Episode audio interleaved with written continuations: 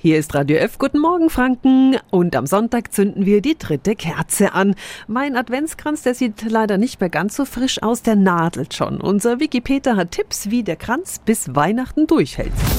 Radio F. Jetzt Tipps für ganz Franken. Hier ist unser Wiki Peter. Hängende Tannenzweige wie bei der Steffi. Die Nadeln fallen ab. Der Hauptgrund, wenn ihr Adventskranz schon schlapp macht, zu warm? Und zu trocken. Karl Menger von der Baumschule Menger in Erlangen. Haben Sie Tipps, wie unser Adventskranz möglichst lange grün bleibt? Wenn Sie ihn dann auch abends wieder raustun, dann äh, erwärmt er sich nicht so stark, dann hält er sehr gut und vielleicht einmal wenn Sie ihn dann abends rausstellen, auch ein wenig mit so einem Pflanzensprüherle ein bisschen einsprühen, dann hat er ein wenig Luftfeuchtigkeit um die Zweige herum, dann hält er eigentlich schon recht gut. Und natürlich, je kühler, dass es im Raum ist, also nicht direkt neben der Heizung, das ist auch sehr gut für den Adventskranz. Blicken wir schon mal voraus auf Weihnachten. Die meisten werden ja jetzt so in den nächsten Tagen ihren Christbaum kaufen.